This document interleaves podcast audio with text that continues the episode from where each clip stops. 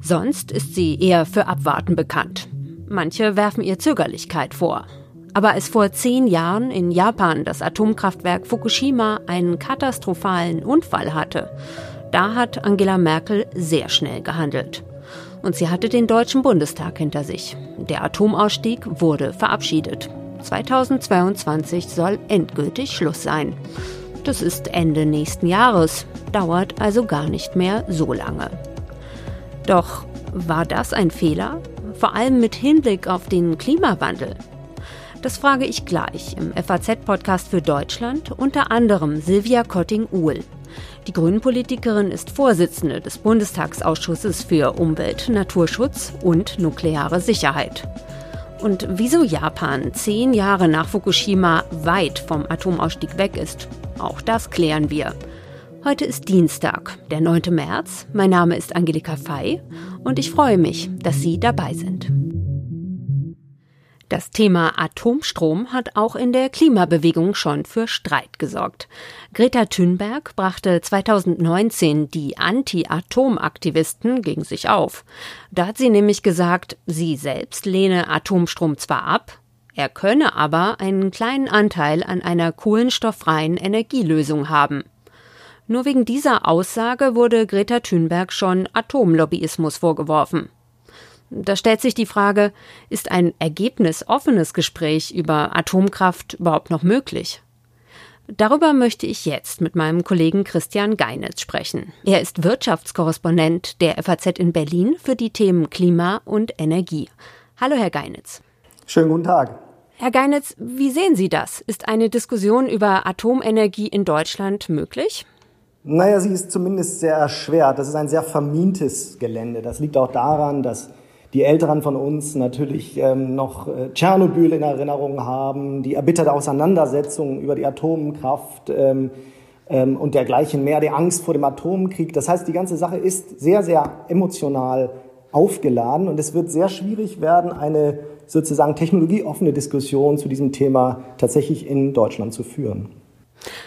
Aber es ist ja so, es ist ja durchaus so, dass seit Fukushima einiges passiert ist. Stichwort Klimawandel. Also zehn Jahre und drei Dürresommer später. Hat sich inzwischen der Blick auf Nuklearenergien nicht doch gewandelt? Das hat er ganz sicher, äh, da immer mehr Personen deutlich wird, dass vermutlich der Klimawandel nur zu bewältigen sein wird, wenn man möglichst viele unterschiedliche Techniken nebeneinander bemüht. Und da ist auch die Atomkraft wieder ins Blickfeld äh, gerückt. Denn die Atomkraft gilt ja tatsächlich als CO2-arme Technik. Auch da streiten sich wie bei all diesen Themen die Geister. Denn wenn man die gesamte ja, Entstehungskette der Atomkraft, also vom Uranabbau bis zur Endlagerung, tatsächlich mit berücksichtigt, sieht die CO2-Bilanz der Atomkraft nicht mehr ganz so rosig aus. Dennoch, dass nach dem, was ich weiß, ähm, ist sie etwa auf dem Level mit der Windenergie und sieht, wenn man also wirklich tatsächlich alle äh, Schritte mit einbezieht, die ich erwähnt habe, sieht man sie jedenfalls noch vor der Photovoltaik. Aber das immer Stand heute. Auch da sind natürlich die Entwicklungsschritte, die technischen Erneuerungen immens. Insofern kann man heute noch gar nicht sagen, äh, wie es am Ende ausgeht. Sie haben jetzt die ähm, positiv, also die Vorteile der Atomkraft äh, erwähnt, aber Sie haben eingangs auch Tschernobyl erwähnt, ja, also dass Atomenergie zu schlimmem Leid schon geführt hat, das ist ja unbestritten. Wenn man jetzt also eine Abwägung der Chancen und der Gefahren vornimmt, also zum Beispiel von Kohle und Atomstrom, was kommt dann raus? Naja, wenn man, es gibt da verschiedene Berechnungen, die ziemlich gruselig sind. Da, da, da kann man ungefähr sagen, dass es 500 Mal gefährlicher ist, Braunkohlekraftwerke zu betreiben. Das heißt, die menschliche, die menschliche äh, die Gefahr für die menschliche Gesundheit sind sehr, sehr viel höher äh, durch den Ausstoß von Braunkohlekraftwerken, als dass man bei einem Atomkraftwerk ums Leben äh, Also Feinstaub könnte. dann oder was ist da das gesundheitliche Risiko? Ja, Feinstaub unter anderem, die Emissionen generell, selbst bei modernen Braunkohle ähm, Anlagen gibt es nach wie vor Gefahren für die Gesundheit und die sei, sagen Wissenschaftler, sehr viel höher als die Gefahr bei einem äh, Atomkraftwerksunglück ähm, äh, ums Leben zu gehen. Aber natürlich wissen wir alle, dass das rein theoretische Überlegungen sind, wenn es dann wirklich krachen würde, ähm, wären natürlich die Verheerungen groß. Aber gerade in den Zeiten von Fukushima muss man natürlich auch sagen, unsere Atomkraftwerke, die Kernkraftwerke in Deutschland sind nicht an irgendwelchen Küsten gebaut, sie liegen nicht in Erdbebengebieten. Also jedenfalls dieser, diese Gefahr ist in Deutschland nicht gegeben. Sie haben jetzt gesagt, die deutschen Reaktoren liegen nicht ähm, an der Küste, ja, aber jetzt ist Japan ja wirklich ein sehr hochentwickeltes Land. Und da ist es zu einem katastrophalen Unfall gekommen. Wieso sind deutsche Reaktoren dann sicher? Ja, wie, wie gesagt, die, die, die, Atomkatastrophe von Fukushima war ja nicht per se eine des ähm, Reaktors, es äh, war auch nicht das Strahlenproblem, sondern es war eben durch diese Tsunami-Aktivitäten ähm, kam es dort zu, zu, die, zu, diesem Reaktorausfall und den schweren Verwüstungen. Aber wie gesagt, in Deutschland ist das schon aufgrund der geografischen Gegebenheiten ist das nicht die Gefahr, was nicht bedeutet, dass, die, äh, dass von deutschen Atomkraftwerken keine Gefahr ausgehen würde. Aber jedenfalls die, Re die Reaktion nach Fukushima den äh, Atomausstieg zu beschleunigen noch, war eine jedenfalls aus heutiger Sicht wahrscheinlich überhastete. Dann frage ich jetzt mal provokativ, äh, müsste man Atomstrom eigentlich auch positiv belegen als äh, Klimaretter? Alleine wird Atomstrom das Klima nicht retten können. Das kann man relativ einfach ausrechnen. ich glaube, jetzt beträgt ungefähr der Anteil der Atomenergie am Stromverbrauch der Welt ungefähr sowas wie 10 Prozent. Wenn wir auf 50 Prozent kommen wollten, dann müssten wir, glaube ich, 4000 äh, neue Reaktoren in den nächsten 30 Jahren bauen. Äh, vielleicht zur Einordnung bisher, glaube ich, sind ungefähr 400 in der ganzen Welt seit den Mitte der 50er Jahre gebaut worden. Das heißt, wir haben eine Verzehnfachung, ihr könnt sich ausrechnen, das ist nicht realistisch. Aber ja, äh, die Kernkraft kann dazu beitragen, dass der CO2-Ausstoß gemindert wird.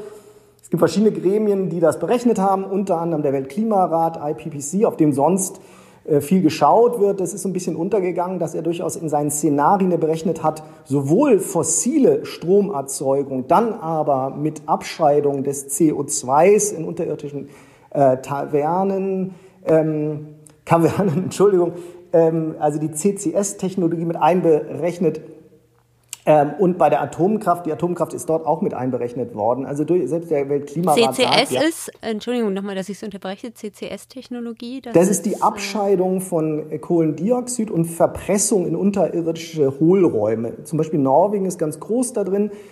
Die fördern Erdgas und gleich bei der Förderung des Erdgases wird der, äh, das Kohlendioxid sofort abgeschieden und in unterirdische ähm, Hohlräume verpresst. Und der Weltklimarat hat also Berechnungen, Szenarien errechnet, wie man denn überhaupt das 1,5 bzw. 2 Prozent Ziel des Pariser Klimaabkommens ähm, hinbekommen könnte. Und dort äh, sind die Szenarien so, dass ähm, durchaus auch der, die fossile Energieerzeugung mit einberechnet wird, dann aber unter Anwendung der, dieser äh, Verpressung von Kohlendioxid in den unterirdischen Hohlräumen und gleichzeitig aber auch die Kernenergie ist in diesen Szenarien auch mit einberechnet. Äh, kurz und gut, also äh, es wird wahrscheinlich das Klima nur zu retten sein mit einer ähm, parallelen Anwendung verschiedener Techniken. Und da sollte man jedenfalls die, und das ist mein Petitum, die Kernkraft nicht ausblenden. Denn die Kernkraft von heute ist auch nicht mehr die Kernkraft von früher. Es tut sich in diesem Bereich sehr, sehr viel. Es gibt neue Entwicklungen, neue Perspektiven für die Technik in Form der sogenannten vierten Generation der Reaktoren, die ähm, viele der Probleme, die wir sehen mit der Kernkraft, zumindest ansatzweise lösen könnten, wenn sie denn kämen. Unter anderem das Problem der nuklearen Endlagerung, denn diese neuen Reaktoren sollen so ausgelegt sein, dass sie möglichst ihren eigenen Brennstoff selber erzeugen und auch verbrauchen, sodass am Ende wenig oder gar kein radioaktiver Abfall da wäre. Und andere Länder setzen ja durchaus da auf Forschung und auf Entwicklung, zum Beispiel China bei diesen Reaktoren der vierten Generation, aber Deutschland nicht, oder? Na, Deutschland hat auch, hat auch Forschungsprojekte. Ähm, in Berlin gibt es ein großes Forschungsprojekt zu einem neuen Reaktor, aber soweit ist man noch nicht. Da braucht man wahrscheinlich noch zehn Jahre, bis man überhaupt dort die ersten Ergebnisse sieht, wenn man jetzt massiv in diese neue Technik investieren würde. Ja, in der Tat, in, China läuft der erste oder wird der erste Reaktor laufen dieser neuen vierten Generation. Das ist geplant. Äh, Bill Gates ist auch in diese Technik sehr stark eingestiegen, wollte auch ursprünglich in China einen Probereaktor bauen lassen. Das ist dann in der Trump-Zeit nicht passiert, aber auch da müssen wir vielleicht nach Amerika schauen. Joe Biden und ähm, auch sein Klimabeauftragter Kelly sind durchaus der Ansicht, dass man ähm, dass man die Atomkraft wieder auf den Zettel nehmen sollte und sich die Technologie offen dieser Technik widmen sollte, um zu sehen, ob sie nicht tatsächlich dazu beitragen kann, ähm, die CO2-Emissionen zu reduzieren. Wie schaut man denn dann weltweit auf den deutschen Atomausstieg? Also dafür, dass Deutschland nicht früher aus der Kohle aussteigt, gibt es ja international durchaus Kritik. Nein, man schaut mit ähm, einiger Bewunderung und auch Verwunderung auf Deutschland. Denn Deutschland steigt ja eben nicht nur aus der Kernkraft aus in den kommenden Jahren, sondern eben auch bis 2038 aus der Kohle. Aber halt erst bis 2038, ne? Also das ist so ein bisschen die Kritik, die ich wahrgenommen habe. Ja, ähm, aber wie gesagt, dieser doppelte Schritt, dass ein, ein hochindustrialisiertes Land, das viel Strom verbraucht, sowohl aus der Kernkraft als auch aus der Kohleverstromung aussteigt, das in dieser Form so nicht bekannt in der Welt. Es gibt andere Länder, die ausgestiegen sind aus der Kernkraft. Und in Deutschland ist schon eine besondere Situation eben durch diesen Doppelausstieg aus Kernkraft und Kohle, der beschlossen ist. Der Kohleausstieg, den gibt es auch in vielen anderen Ländern. Und es gibt auch in anderen Ländern äh, teilweise einen Kernkraftausstieg. Aber in der Kopplung, das ist doch relativ einzigartig. Herr Geinitz, vielen Dank für Ihre Einschätzung. Ich danke Ihnen. International wird wegen des Klimaschutzes auf einen Energiemix gesetzt, und zwar auf einen Mix mit Atomstrom. China und Amerika unter Joe Biden haben wir gerade als Beispiele gehört, auch dass Bill Gates auf neue Technologien bei den Reaktoren setzt. Der Kurs in Deutschland dagegen steht fest. Am 31. Dezember 2022 sollen die letzten Atomkraftwerke vom Netz gehen. Ob das wirklich die richtige Entscheidung war, das möchte ich jetzt mit Silvia Kotting-Uhl besprechen. Sie sitzt für die Grünen im Bundestag und ist Vorsitzende vom Ausschuss für Umwelt, Naturschutz und nukleare Sicherheit. Hallo, Frau Kotting-Uhl. Hallo, Frau Fey. Frau Kotting-Uhl, ich frage einfach mal direkt, ähm, sind Sie Atomkraftgegnerin? Würden Sie das so sagen? Das würde ich so sagen, ja. Und weshalb? Wenn wir einen Blick werfen nach Tschernobyl, wie das heute nach 35 Jahren dort aussieht, äh, wie sich die Krankheitsanfälligkeiten zum Beispiel bei Kindern massiv verstärken, Immunschwächen, Krebsanfälligkeit, Schilddrüsenerkrankungen. Wenn wir nach Fukushima schauen, wo wir dieselben Effekte auch bei Kindern schon feststellen können, wenn wir wissen, dass sowohl in Tschernobyl wie auch Fukushima auf Dauer verstrahlte, nicht bewohnbare Gebiete sein werden. Das sagen beide Landesregierungen. Dann weiß ich ehrlich gesagt nicht, was man noch braucht, um dagegen zu sein. Und dazu kommt dann noch die Atommüllproblematik. Es gibt weltweit bisher kein in Betrieb genommenes Endlager für hochradioaktiven Müll. Wir wissen, dass niemand das gerne in seiner Umgebung hat. Trotzdem muss der Müll auf der ganzen Welt irgendwo entgelagert werden, in jedem Land. Und ähm, ja, das reicht mir als Argument. Aber es wird ja zum Beispiel an Reaktoren geforscht, bei denen diese Endlagerproblematik zumindest so nicht auftauchen soll. Also in China zum Beispiel, das sind diese Reaktoren der vierten Generation, die ich erwähnt hatte. Sie sagen soll, und das Wort soll ist richtig. Äh, das sind Papierreaktoren bisher, die gibt es noch nicht. Und ähm, ich habe meine Zweifel, ob es die je so geben wird ohne Atommüllproblematik. Es wurde auch bei jeder neuen Generation versprochen, die sei jetzt sicher. Da könne nichts mehr passieren. Das haben wir bis heute nicht in der Realität. Ich traue unseren Forschungen und auch äh, der Forschung in der Welt schon sehr viel zu. Also die haben auch eine ganze Menge zu erledigen, um mit verschiedenen Problemen auf der Welt noch fertig zu werden. Aber ich glaube bisher nicht an Reaktoren, die nichts Schädliches produzieren und die sicher sind. Denn äh, alle, alles, was wir bisher erlebt haben und alle Versprechungen, die dann in die Realität irgendwie umgesetzt werden und sich da beweisen mussten, ähm, geben keinen Hinweis darauf, dass das so sein wird. Sie haben eben auch schon erwähnt, die ja, schlimmen Folgen, die vor allen Dingen auch der Atomunfall in Tschernobyl hatte. Und es ist ja aber so, dass auch die Nutzung von Kohle und Erdgas schlimme Auswirkungen für die Umwelt hat, auch für die Gesundheit. Und äh, wenn man das jetzt beides mal gegeneinander abwägt oder eben schaut, ähm, hätte man dann nicht im Nachhinein betrachtet auch vielleicht lieber früher aus der Kohle rausgehen sollen und sagen sollen, okay, 2022 ist Schluss mit der Kohle und perspektivisch bis 2038 gehen wir raus aus dem Atomstrom. Sie haben völlig recht. Die Klimakrise ist ein wahnsinniges Problem und wir haben viel zu spät in Deutschland und auch weltweit angefangen, uns damit wirklich zu befassen. Wir haben in Deutschland einen Kohleausstieg für 2038 beschlossen. Der ist zu spät. Falls Grüne an der nächsten Bundesregierung beteiligt sind, und so sieht es ja aus, dass das so sein wird, dann werden wir diesen Kohleausstieg versuchen, entschieden nach vorn zu ziehen, um dem Klimaschutz gerechter zu werden, als wir das bisher tun. Wissen Sie, man darf aber nicht ein äh, Risiko gegen das andere versuchen auszuspielen und, und irgendwie abzuwägen, was denn jetzt geringer ist. Atomkraftwerke sind für eine Laufzeit von 30, maximal 40 Jahren ausgelegt. In Deutschland haben wir uns auf maximal 32 Jahre festgelegt, aus gutem Grund. Denn ab dieser Zeit nimmt durch den ständigen Neutronen-Elektronenbeschuss ähm, die Versprödung des Reaktordruckbehälters so massiv zu, dass das äh, Risiko für schwere Stör- und Unfälle sich exponentiell erhöht. Und dieses Risiko müssen wir nicht eingehen.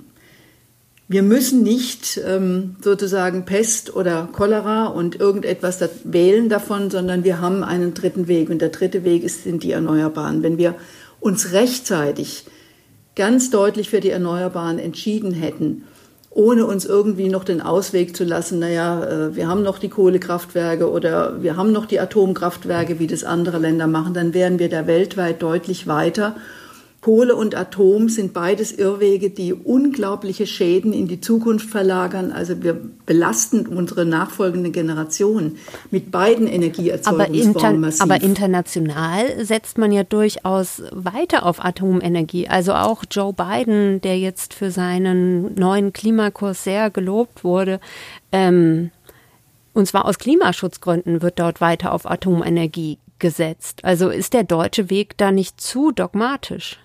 Naja, wir sind ja nicht das einzige Land, das nicht oder auf Atomkraft setzt. Also innerhalb der EU gibt es nicht mal die Hälfte der Länder, die äh, Atomkraft als Energieerzeugungsform der Zukunft sehen. Und wenn Sie international die Situation ansprechen, dann haben wir 190 Abschaltungen äh, bisher gehabt und demgegenüber stehen 50 Neubaupläne. Also die Zahl der in Betrieb befindlichen Atomkraftwerke verringert sich beständig, auch weltweit. Das heißt, der Atomstrom nimmt einen immer geringeren Anteil an, ein.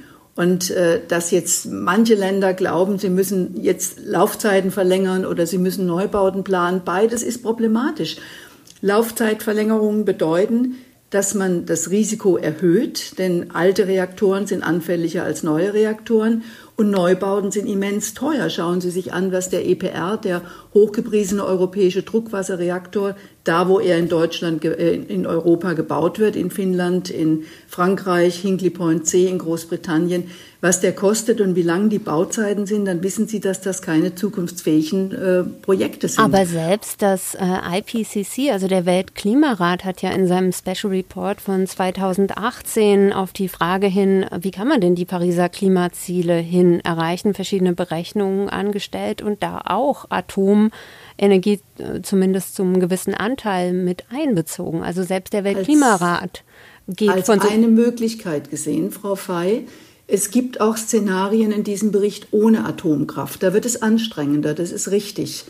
Aber es gibt Szenarien ohne Atomkraft und es gibt Szenarien mit Atomkraft. Und die Szenarien mit Atomkraft enthalten ein Risiko, ein Risiko wie Tschernobyl und Fukushima und sie enthalten das Weiteranhäufen von Atommüll, für das es, ich wiederhole es nochmal, bis heute keine Lösung gibt.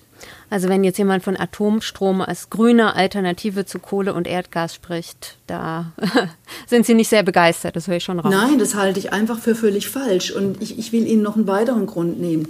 Wir sind uns, glaube ich, weltweit einig, dass die Erneuerbaren die Hauptsäule der zukünftigen Energieerzeugung sein werden. Wenn wir das ernst meinen und wenn wir bei den Erneuerbaren auf einen gewissen Prozentsatz kommen, der über die Nische hinausgeht, ja, dann stören Großkraftwerke, die Grundlast produzieren. Das können wir heute schon in Schleswig-Holstein sehen. Da haben wir Großkraftwerke stehen, aber wir haben eben auch Zeiten, wo wir über 100 Prozent Erneuerbare im Netz haben könnten. Das geht nicht, weil ich die Grundlast so schnell nicht rausbekomme, weder von einem Kohlekraftwerk noch von einem Atomkraftwerk und in der Konsequenz wird der Windstrom weggeworfen. Ja, das sind Zustände, die wollen wir nicht mit in die Zukunft nehmen. Das heißt, wir brauchen als Partner der Erneuerbaren nicht Großkraftwerke, die Grundlaststrom produzieren, sondern da brauchen wir die Wasserkraft, da brauchen wir Biomassekraftwerke zum Beispiel, da brauchen wir vor allen Dingen Speicher und wir brauchen natürlich auch in Deutschland zum Beispiel Netze, die den überschüssigen Strom von der Küste, von Norddeutschland nach Süddeutschland, nach Baden-Württemberg zum Beispiel, mein Bundesland, das sich nicht selber wird versorgen können, weil wir zu dicht besiedelt sind, weil wir zu viel Industrie Baden-Württemberg, haben. Ne? Die, die Baden-Württemberg, die diesen Strom produzieren, äh, transportieren. Das, das sind Dinge, wo wir nicht so weit sind, wie wir sein müssten für eine Energiewende. Also Netzausbau, Speichertechnologie, ganz wichtig zu entwickeln und äh, zu nutzen. Und eben dann als Backup-Kapazität noch die Wasserkraft und die Biomasse. Aber keine Atom- und keine Kohlekraftwerke. Die beiden Systeme passen nicht zusammen. Und auch keine Forschung auf diesem Gebiet, also eben Forschung an Reaktoren der vierten Generation. Das halten Sie nicht für sinnvoll. Ich weiß, dass das spannende Forschungsfelder sind. Ich halte es ohne Mehrwert für die Gesellschaft, sage ich Ihnen ganz ehrlich. Weil dieser Dual-Fluid-Reaktor, der dann den Atommüll In Berlin, frisst, das den, ist der. An den glaube ich nicht. Hm. Der wird noch sehr, sehr lange brauchen. Ich habe mich äh, mit Menschen unterhalten, hier auch von äh, meiner Universität, das KIT, die sehr stark an äh, energetischen Dingen forschen also sowohl atomar wie nicht atomar. Und äh, die deutlich sagen, ja, diese kleinen modularen Reaktoren, die können wir in einer überschaubaren Zeit von 10, 20 Jahren haben. Die sind aber genauso wie die heutigen Druckwasserreaktoren, ja, die sind keine vierte Generation. Vierte Generation dauert noch immens lang, bis man davon reden kann, dass man die nutzt. Das heißt, die werden nicht zu einem Zeitpunkt da sein, wo wir auf Klimaneutralität gelangt sein müssen. 2050 ist das internationale Jahr des Klimaschutzes. Da muss ein Land wie Deutschland klimaneutral sein. Bis dahin wird es solche Reaktoren nicht geben. Das heißt, ob wir die nur für sinnvoll halten oder machbar, ob wir daran glauben, dass die da sind oder nicht, das spielt gar keine Rolle für den Klimaschutz, weil selbst wenn sie kommen, das bezieht sich genauso auf die Kernfusion übrigens, dann werden sie keinen Beitrag für dieses Jahr 2050 zur Klimaneutralität leisten können, weil wir die vorher erreicht haben müssen, bevor es diese Reaktion, Reaktoren geben kann, wenn es sie denn je gibt. Viel haben wir jetzt schon gehört über die deutsche Haltung zur Kernkraft. Aber der Anlass, weshalb ich heute die Frage nach der Atomenergie überhaupt stelle, das ist ja Fukushima, also der katastrophale Unfall im Atomkraftwerk dort vor zehn Jahren. Deshalb darf der Blick nach Japan nicht fehlen. Unser FAZ-Korrespondent in Tokio ist Patrick Welter. Ihn habe ich jetzt am Telefon. Hallo, Herr Welter. Guten Tag aus Tokio. Herr Welter, wie ist denn die Stimmung diese Woche in Japan? Die Stimmung in Japan ist Trauer. Trauer wie jedes Jahr am 11. März oder in den Tagen rund um den 11. März. Sie merken es in den Zeitungen, in den Medien, es wird sehr viel über den Jahrestag berichtet. Die Menschen erinnern sich daran, an den großen Schock vor zehn Jahren, an die vielen Menschen, die damals gestorben sind und an das große Leid und die großen Verwüstungen, die durch den Tsunami angerichtet wurden. Sie sagen jetzt schon, es geht vor allen Dingen um den Tsunami. Also wie ist da, also Fukushima steht gar nicht so sehr im Mittelpunkt, die Atomkatastrophe, sondern es geht vor allen Dingen um die, ich glaube, fast 20.000 Tote sind es, oder, die durch den Tsunami gestorben sind. Der deutsche Blick auf, bei dieser Katastrophe fokussiert immer auf das Kernkraftwerk Fukushima Daiichi. Die Japaner schauen dort natürlich auch drauf, aber für die Japaner steht vor allen Dingen im Mittelpunkt dass durch das Erdbeben am 11. März 2011 ein großer Tsunami ausgelöst wurde, der ungefähr 19.000 Menschen in den Küstenregionen des Nordostens Japan das Leben gekostet hat. Danach kam es dann zur Kernschmelze in Fukushima Daiichi, aber der Fokus liegt vor allen Dingen erst einmal auf dieser Tsunami-Katastrophe. Und wie erklären Sie sich das, dass es bei uns in Deutschland anders ist, dass wir vor allen Dingen auf Fukushima schauen, obwohl da ja also der Schaden äh, unvergleichlich geringer ist als der, der durch den Tsunami, also zumindest was die Menschenleben angeht, äh, die verloren wurden, als durch den Tsunami? Ich glaube, in Deutschland stieß die Katastrophe auf eine Diskussion über die Atomkraft, die dort jahrelang schon lief. Und es traf damit genau die Befindlichkeit. In Japan gab es diese Diskussion, die solch eine intensive Diskussion über die Atomkraft nicht. Es gibt Widerstand gegen die Atomkraft im Land, aber solch eine intensive Diskussion wie in Deutschland auch ein Ausstiegsbeschluss, der vorher ja schon einmal gefallen worden ist in Japan, in Deutschland, sorry, den gab es in Japan nie. Damit ist der Fokus vor allen Dingen auch auf den Tsunami, natürlich auch auf die Atomkatastrophe. Die Japaner schauen dort nicht weg, natürlich nicht. Es sind nach wie vor 36.000 Menschen, die in ihre Heimat nicht zurückkehren können, die vertrieben sind aus den Gebieten, die durch Strahlung verseucht ist in Fukushima, aber es ist deutlich weniger geworden und es waren auf dem Höhepunkt der Evakuierung im Jahr 2012 waren es 165.000 Menschen, die in der Präfektur Fukushima nicht mehr in die Heimat zurückkehren konnten. Mittlerweile sind es nur noch 36.000 Menschen. Das verschiebt etwas die Gewichte. Aber auch 36.000 Menschen ist ja doch eine, eine gewisse Anzahl. Also das heißt, es ist ähm, auch in Japan nicht zu leugnen, welchen Schaden ein Atomunfall auslösen kann. Aber Sie haben gerade schon gesagt, dass zum Beispiel so ein Atomausstieg, wie wir in Deutschland das beschlossen haben nach Fukushima, dass das nicht Thema war? Oder also könnten Sie uns noch mal erklären, wie in Japan die Sicht sich auf die Kernkraft vielleicht auch verändert hat oder eben nicht? Auch nach der Atomkatastrophe gab es in Japan keinen Ausstiegsbeschluss. Damals regierte die Demokratische Partei Japans es gab Tendenzen dort, mittelfristig einen Atomausstieg vorzubereiten. Das ist aber nie beschlossen worden. Dann kamen die Liberaldemokraten wieder an die politische Macht im Jahr 2012. Und danach war der Weg klar, dass die Atomkraft weiter genutzt werden soll. Die jetzige Regierung immer noch die von, dominiert von den Liberaldemokraten plant bis 2030 den Anteil der Atomenergie an der Stromversorgung auf etwa 20 Prozent wieder zu erhöhen. Im Moment sind das etwa 6 Prozent. Es gibt neun Kernkraftwerke in Japan, die wieder genehmigt worden sind unter verschärften Sicherheitsstandards. Sie produzieren zum Teil Strom, das sind derzeit ungefähr 6 Prozent der Stromversorgung. Das soll bis 2030 auf ungefähr 20 Prozent angehoben werden. Parallel baut Japan aber auch die erneuerbaren Energien drastisch aus. Seit 2012 hat sich der Anteil der Solarenergie an der Stromversorgung ungefähr verdoppelt. Und diese Politik, diese doppelte Politik, sowohl die erneuerbaren Energien als auch die Atomenergie auszubauen, das ist im Moment die Linie der Regierung. Dagegen gibt es Widerstand in der Bevölkerung. Es geht aber nicht so weit, dass direkt ein kompletter Ausstieg aus der Atomenergie gefordert wird. Das heißt, der Fokus der Politik liegt vor allem darauf, von Kohle und Erdgas wegzukommen?